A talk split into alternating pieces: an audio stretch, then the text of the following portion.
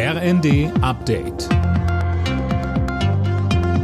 Stündlich neu. Auf den Punkt informiert. Ich bin Silas Quiring. Guten Tag.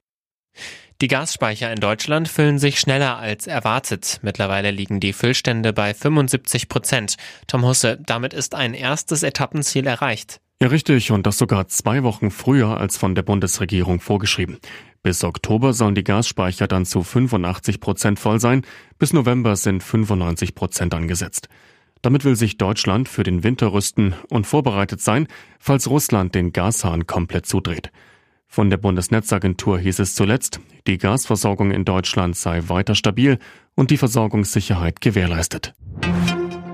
In Afghanistan verbliebene Ortskräfte sollen bald die Möglichkeit bekommen, nach Deutschland zu kommen. Das hat Bundesinnenministerin Faeser in der Bild am Sonntag angekündigt. Bisher wurden mehr als 15.700 afghanische Ortskräfte und Angehörige nach Deutschland geholt, so die Innenministerin. Gemeinsam mit Außenministerin Baerbock arbeitet Faeser an einem neuen Bundesaufnahmeprogramm, das klare Kriterien beinhalten soll.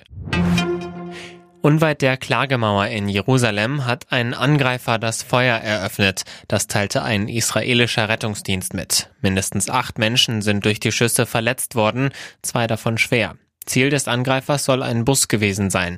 Laut Polizei konnte der mutmaßliche Täter zunächst flüchten, mittlerweile wurde er aber festgenommen. Weitere Hintergründe zu der Tat sind noch nicht bekannt.